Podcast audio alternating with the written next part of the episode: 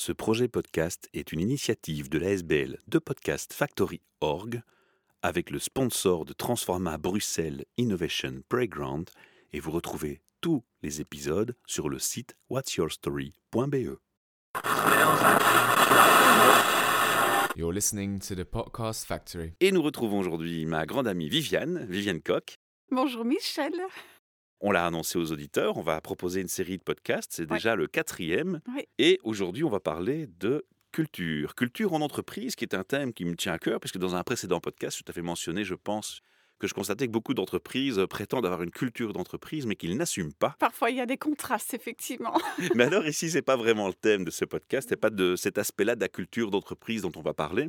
On va parler de la culture d'entreprise par rapport au fait de travailler en full remote, 100% en télétravail. Ça implique un changement de culture. Alors, j'imagine qu'on va parler de tous les protagonistes, on va parler de l'employeur, de l'employé, et peut-être même d'autres personnes qui sont la famille et les proches, ils sont concernés. Tout à fait, Michel. Oui. On va commencer par le début. On profile euh, les personnes, on, les recrute, on leur fait en général souvent même des tests de personnalité. Qu'est-ce que tu peux nous dire un peu par rapport à cet aspect, euh, la culture du fun, j'ai envie de l'appeler? Oui, en fait, quand on transite vraiment vers le full remote, la culture, mais c'est primordial. Bon, je pense que les entreprises sont bien conscientes de ça. Mais quand on fait de la transition de l'hybride à full remote, il y a vraiment une nécessité de remettre toutes les cartes sur table, euh, on va dire de repasser tout au shaker et de dire, OK, vers où on va vraiment?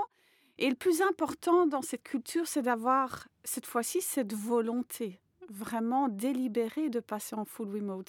Ce que tu es en train de m'expliquer, c'est que ça veut dire qu'il faut d'abord repartir from scratch à zéro. Il faut revoir tous les process parce qu'en fait, dans chaque process, il y aura un changement, une implication par le fait de changer le type de mode de travail et de contrat même. Oui, donc ce sont des opportunités d'abord de voir les forces parce qu'on part quand même pas de zéro. Ouais. Donc là, c'est vraiment partir sur la positivité et de dire mais qu'est-ce qui fonctionne déjà bien chez nous? Comment est-ce qu'on peut le bonifier et qu'est-ce qu'on peut aussi faire encore mieux? Mais l'idée, c'est vraiment d'avoir un désir profond, vraiment une motivation profonde de le faire. Et bien sûr, c'est le CEO qui porte ça pour faire vraiment l'effet de percolateur en fait euh, dans toutes les couches de la hiérarchie. Donc vraiment, il faut que le désir il soit profond. C'est pas juste pour faire une réduction de surface des bureaux, ça c'est bien clair. On va vraiment avoir des motivations autres que ça. Quoi. Le CEO doit convaincre vers le bas, mais il doit convaincre aussi vers le haut. C'est-à-dire qu'il doit convaitre les actionnaires. Et Donc oui. pour convaincre les actionnaires, dire qu'on va faire des épargnes sur les espaces de bureau, c'est quand même pas mal non plus. C'est un bon argument. Bien sûr, si on fait ça de manière intelligente, on peut justement transformer les gains dans des nouveaux investissements. Moi, je trouve que c'est une merveilleuse opportunité parce que c'est le moment de prendre le temps de revoir Ouais. tous les process et notamment, tu dis, regardez ce qui va bien, mais aussi ce qui va pas Oui. et de corriger le tir. Alors, on disait ici, on va recruter des gens avec une mentalité, je vais travailler full télétravail. Les entreprises, il y en a encore beaucoup qui font des tests de personnalité pour voir les compétences des personnes, voir s'ils sont capables d'être autonomes, s'ils sont attentifs à la sécurité. Alors, la sécurité, c'est pas euh, se couper la main sur une machine. Non. Non. C'est aussi la sécurité informatique, la cybercriminalité, l'attitude de savoir travailler en sécurité à la maison, Oui. de comprendre ce que c'est qu'un VPN, de l'activer, de pas travailler avec une bête connexion sans sécurité. Ben, tous ces éléments-là, j'en passe et des meilleurs. Ouais. Qu'est-ce que tu as à nous dire par rapport à ça? En fait, c'est déjà quand on recrute, ce sera important de passer pas mal de temps dans les entretiens pour savoir si cette culture, on parle de culture fit, vraiment qu'on soit sur les mêmes valeurs, les mêmes croyances, le même mindset, mais aussi quand on transite avec une équipe existante, c'est de revérifier la motivation, les craintes, Ah les oui, questions, et de voir est-ce que les autres sont prêts à nous suivre ou pas, et de dire, OK, finalement, c'est aussi un moment d'introspection, de dire, mais en hybride, combien de rétention de personnel on avait? Combien de départs et pourquoi? Ah Et déjà de se poser cette question-là et d'entendre, de faire des enquêtes, de faire des entretiens pour savoir où sont les motivations, les craintes et d'adapter vraiment toute cette transition sur base sur ça parce que l'idée, c'est de maintenir quand même aller un maximum, mais aussi de laisser, on va dire, permettre de prendre d'autres ailes, d'autres destinations s'il le faut, quoi. tu élargis encore plus le débat que ce que je ne pensais parce que tu parles de recrutement finalement, mais aussi de transformation des personnes déjà présentes vers une autre méthode de travail. Ça me paraît évident, mais ça m'a échappé au moment où on échange. Et puis même plus loin, toi tu vas carrément jusqu'à penser à la sortie d'une personne parce que dans l'entreprise, ce mode-là ne va plus fonctionner pour elle peut-être elle ne sera pas heureuse. Alors on ne parle pas de se débarrasser des gens, Non. on parle de se rendre compte que si une personne n'est pas heureuse dans une culture qui change et qui va vers ce sens, Oui. bah, c'est peut-être mieux de lui dire que son horizon et son futur n'est peut-être pas parmi nous. Non, c'est clair. Et je pense que c'est pas leur dire stop, mais leur donner des pistes même pour le futur, parce qu'il y a eu une collaboration, il y a une sorte de partenariat qui s'est mis en place. Ils se connaissent bien et ils savent trop bien quel est, on va dire, le terrain d'exploration encore pour le futur et là où sont vraiment des réels freins. Quoi. Ça veut dire que pour ceux qu'on transforme ou ceux qu'on va amener à une transformation, il va falloir aussi les former. Donc on va parler d'un petit côté académique. Qu'est-ce qu'on va prévoir pour ces gens? Un bel accompagnement, Michel, justement sur des compétences déjà, comme tu as dit, tech-savvy, comme on dit, vraiment qu'au niveau du digital, on ait une autonomie, qu'on sache comment utiliser les outils dans toutes les manières euh, de sécurité. Ensuite, il y a les soft skills, enfin tout l'accompagnement, mais surtout aussi, c'est un classique, hein, Michel, la gestion du temps. La gestion du temps. travail. Et j'ai envie de rajouter une meilleure communication parce que quand on est en hybride ou au bureau, full-time ou l'un et l'autre, je pense qu'à un moment donné, on a toujours une opportunité de clarifier, de détecter d'abord qu'une communication s'est mal passée parce qu'on voit un regard, on voit quelqu'un qui est un peu plus grognon que d'habitude peut-être. Oui, grâce à Euh, la webcam. Oui, mais même sans ça, je veux dire, on, on peut déjà constater une différence de la communication. On peut aller interroger le collègue de visu en disant Tiens, est-ce qu'on se serait mal compris dans le précédent meeting parce que je sens qu'il y a quelque chose qui a changé? Oui. Si on est en full remote, on n'a plus du tout cette opportunité ou pas de façon aussi évidente. Oui. Donc je pense que c'est peut-être quelque chose qui est inclus dans l'académie. La communication, c'est primordial. C'est vraiment apprendre à varier les différentes manières de communiquer, de savoir, OK, si c'est urgent, c'est plutôt le téléphone, ce ne sera pas la boîte mail, ça c'est certain. Mais c'est toute cette bienveillance, cette positivité, on va dire la manière de donner du feedback. Souvent, en fait, quand il y a trop de silence dans les équipes, parce que tout le monde a le nez dans le guidon, c'est pas bon signe, en fait. Donc, il faut régulièrement faire des check-ins. On les planifie, en fait. Et c'est pas juste pour parler boulot, quoi. C'est de savoir comment tu vas, en fait, aussi. Donc, ça, je vais dire, il y a tellement des choses qui sont, on va dire, nice to have en travail hybride. Et là, on passe dans du must-have, quoi. Moi, ce que j'ai aimé, hein, pour partager avec toi une expérience que j'ai vécue, j'ai travaillé dans une société qui, à ce moment-là, avait trouvé une idée géniale. Tu sais qu'il y a des plateformes pour les gamers, un peu pour parler, Oui. etc., pour causer. Et en fait, on pouvait se connecter dans l'équipe à ce type d'outils où on était en papotage permanent entre nous. Donc, c'est comme si on était au bureau, quoi. Donc, finalement, moi, je croyais que c'était une force incroyable. Mais évidemment, encore une fois, alors je ne parle pas de cet exemple-là spécifiquement, mais j'y ai pensé. Je crois qu'il y a un moment donné où se pose une autre question, c'est est-ce que finalement ces papotages sans cesse ne vont pas finir par ralentir le travail et redescendre la productivité qu'on avait gagnée en full télétravail ou en télétravail hybride? C'est la question que pouvaient se poser parfois certains patrons.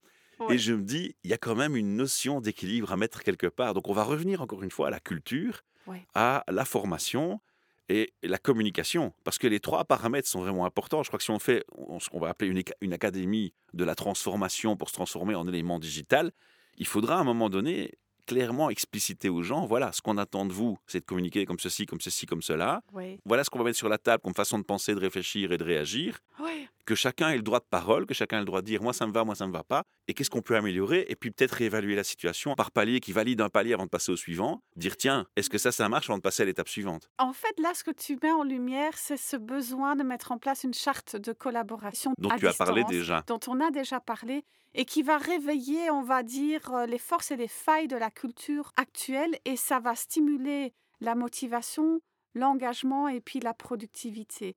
Ensuite, il y a quelque chose qui va encore plus loin que cette charte de collaboration, c'est carrément des guidelines en interne. On va vraiment sur une sorte de plateforme d'un bureau qui est virtuel, mettre les mises à jour, même on va dire jusqu'à des jargons, on parle de dialecte aussi dans les entreprises aussi, de vraiment être allé au courant vraiment de la broderie interne d'une organisation. Et puis se rajoute à ça, comme tu dis, bien sûr qu'on aime bien le plaisir, l'humour, aller au travail, c'est nécessaire, mais à un moment donné, on bosse aussi.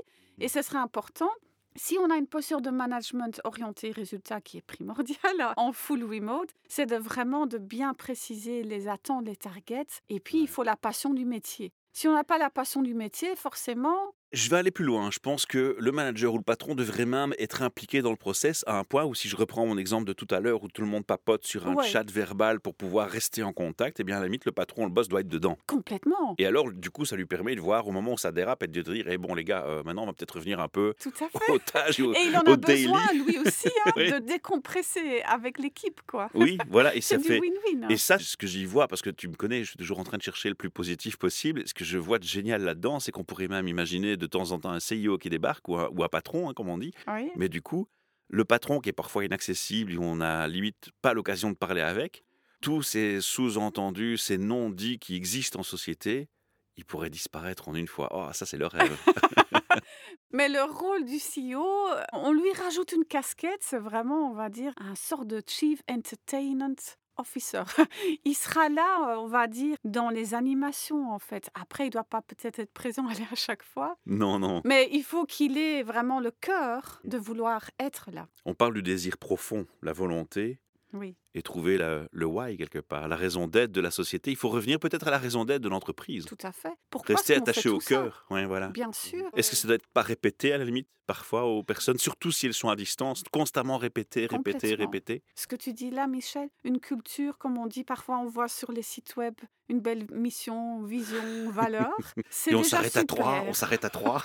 Je sais pas pourquoi, mais il s'arrête à trois. C'est souvent les chiffres impairs, hein, 3, 5, 7, comme ça. Mais après, il va falloir vivre ça.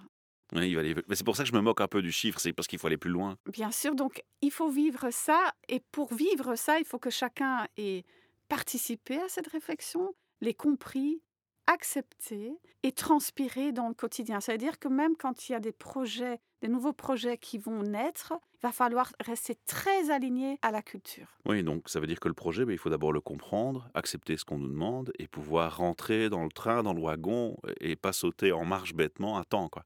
Non. Et il faudra un certain temps. Et c'est normal parce qu'on est dans l'humain. Ouais, on revient à la notion du temps finalement. Alors est-ce que ce sera la fin des bureaux? Est-ce qu'on est en train de revoir le N-Wow On avait d'ailleurs déterminé un terme, hein, tu te rappelles? C'était quoi, Michel, déjà? Full Digital Wow. Ah oui, full FD digital, Wow, oui. FD Wow. C'est vrai qu'aujourd'hui, on parle de full remote. Je ne sais pas si on va garder ce terme-là. Je suis très curieuse de savoir l'évolution du vocabulaire aussi là-dedans. Mais fin du bureau, en quelque sorte, fin du bureau classique. Bien sûr qu'on va continuer à travailler de la maison. Mais bon, on parle de flex desk, au secours. On peut aussi sortir de nos quatre murs. Il n'y a plus de confinement de Covid. Donc oui, les espaces de coworking, je le remets ici sur la table, c'est vraiment une complémentarité Tout à avec fait. euh, le full remote. Je vais aller plus loin dans le raisonnement. Le partage avec l'espace coworking irait même plus loin encore. Je m'explique. Je me mets dans la tête d'un patron. Je me dis, j'ai des équipes 100% à la maison. Mais à un moment donné, pas dans le sens du contrôle, mais tu as envie d'aller voir les gens. Mais tu peux pas débarquer chez eux comme ça. Non. Et puis, et puis ça va créer des nouvelles fonctions. Si demain, des entreprises qui travaillent en full remote, moi je vois très bien des nouveaux métiers apparaître comme responsables des facilities, Oui, aller se déplacer chez les gens en disant est-ce que tu as tout ce qu'il te faut, montre-moi où tu travailles, comment, voilà ce que tu as besoin, voilà ce que nous on pourrait t'apporter par rapport à cette problématique au cas par cas, à la limite. extramuros. quoi. Et là où la frontière est dangereuse, c'est qu'on pourrait interpréter ça de l'autre côté, chez l'employé, comme étant un contrôle Mais Tout ou- dépend comment on communique. voilà, alors pour peut-être pallier à cette difficulté de mettre la juste balance et le juste milieu entre les deux tendances, Mhm. ben, l'espace coworking, c'est parfait parce que je pourrais dire, ben voilà, moi j'ai besoin d'une chaise euh, pour le dos, j'ai besoin d'un casque audio nouveau, j'ai pas besoin de le prouver, c'est évident que c'est chez moi et que Ce j'ai sera pas plus une besoin. wishlist. hein. Voilà, c'est ce que je veux dire, c'est que j'ai pas besoin que quelqu'un vienne chez moi pour le constater, tu vois. Par contre, le fait d'avoir un partage avec un espace de coworking où j'ai quelques jours en coworking près de chez moi la semaine, ben là le patron est plus libre ou le manager de venir faire une visite impromptue et de se rendre compte des conditions de travail et de se dire ben tiens, moi je peux améliorer ceci, cela ou je peux t'apporter du support dans telle difficulté. Oui, oui, il n'y a pas besoin de dans l'espace privé de quelqu'un pour collaborer. Il y a justement, comme tu dis, les espaces de coworking. Dès qu'il y a des beaux jours, le green meetings, franchement, ça, c'est ça a un boom depuis le Covid. C'est de se voir dans la nature. Enfin, tout ça, je pense qu'il va y avoir de l'innovation dans la manière de se rencontrer. On aura des meetings dans les piscines. Mais ça, ce serait bien. Ça existe, Moi, je hein. suis prenante. J'ai une photo comme existe. ça sur mon site web, Michel. Ça existe, il y a des gens, je ne sais plus où j'ai vu ça, mais je sais qu'il y a des gens qui ont fait une fois un meeting dans une piscine. Pourquoi pas, quoi? Ça nous mène à un thème très important qui est toujours cette gouvernance hein, du management, du CIO, du DRH. On peut prendre la gouvernance à tous les niveaux, et je dirais même la gouvernance par rapport à soi-même, le self-leadership. Viviane, qu'est-ce que tu peux nous dire par rapport à ça? Je crois toujours qu'il y a un leader, hein, euh, de toute façon, mais je pense que il va falloir plus être dans du top-down continuellement parce que tout le monde doit être vraiment acteur du changement. On peut plus juste être, euh, on va dire, un fan de ça. On va devoir soi-même le vivre, faire des initiatives, venir avec des idées, oser venir avec des idées, oser faire des erreurs. J'aime bien le mot oser. Voilà, osons et puis gardons un tout petit peu, on va dire, euh, le sens de l'humour. Michel, je ne sais pas si tu te souviens, mais il y a quelques années de ça, quand je me suis lancée comme indépendante, il y avait les fameux Fuck Up Nights, Oui. où là, justement, on nous mettait sur le podium et on expliquait tous les bugs, toutes les erreurs qu'on a fait au niveau business. Mais c'était des lessons learned. Et Ah je oui. pense que dans les entreprises, c'est peut-être aussi, on le dit, c'est de célébrer ou de marquer le coup aussi sur ce qu'on a, Fait comme erreur, raté en mais qu'on a pu corriger par la suite Et finalement. qu'on a pu, bien, bien sûr, euh, rebondir. Quoi. On va quand même conclure par quelque chose qui est très très important. C'est de nouveau cette relation de confiance. Il faut la faire mûrir, l'enrichir.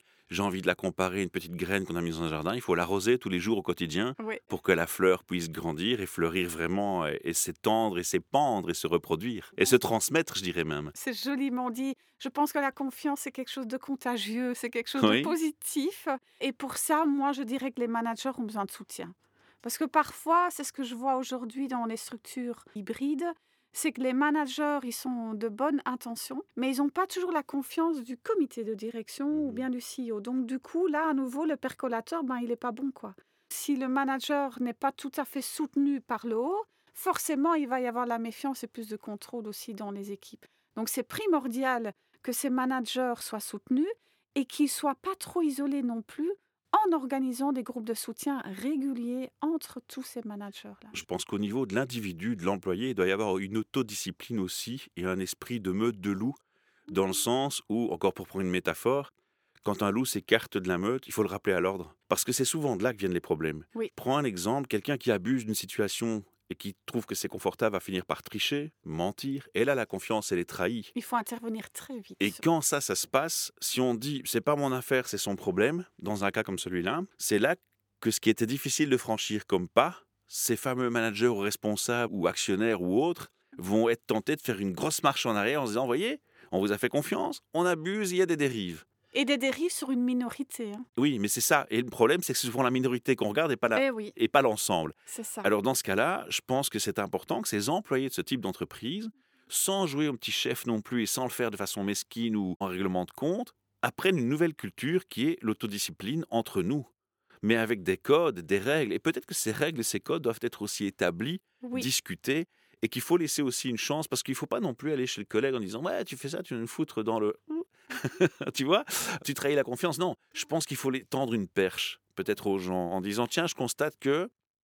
Est-ce que tu crois pas que Est-ce que je peux pas faire ceci pour toi? Oui. Ou qu'est-ce qu'on peut euh, faire pour changer les choses? Complètement, sous forme Voilà. de questions, ça c'est évident. Et il y a des outils qui vont stimuler cette autonomie et cette... Tu as des euh, exemples?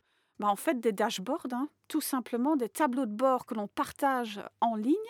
Alors, c'est justement pour se débarrasser de cet esprit de méfiance et de contrôle. Ça veut dire que la personne, de manière tout à fait autonome, va encoder systématiquement l'état d'avancement de ce qu'il fait. Et ça, c'est dans le but pour qu'on nous foute la paix, quoi. Et j'y vois un autre Trop avantage, parce que je suis toujours en train de réfléchir avantage, Oui. c'est que c'est aussi une bonne façon de rejoindre deux aspects.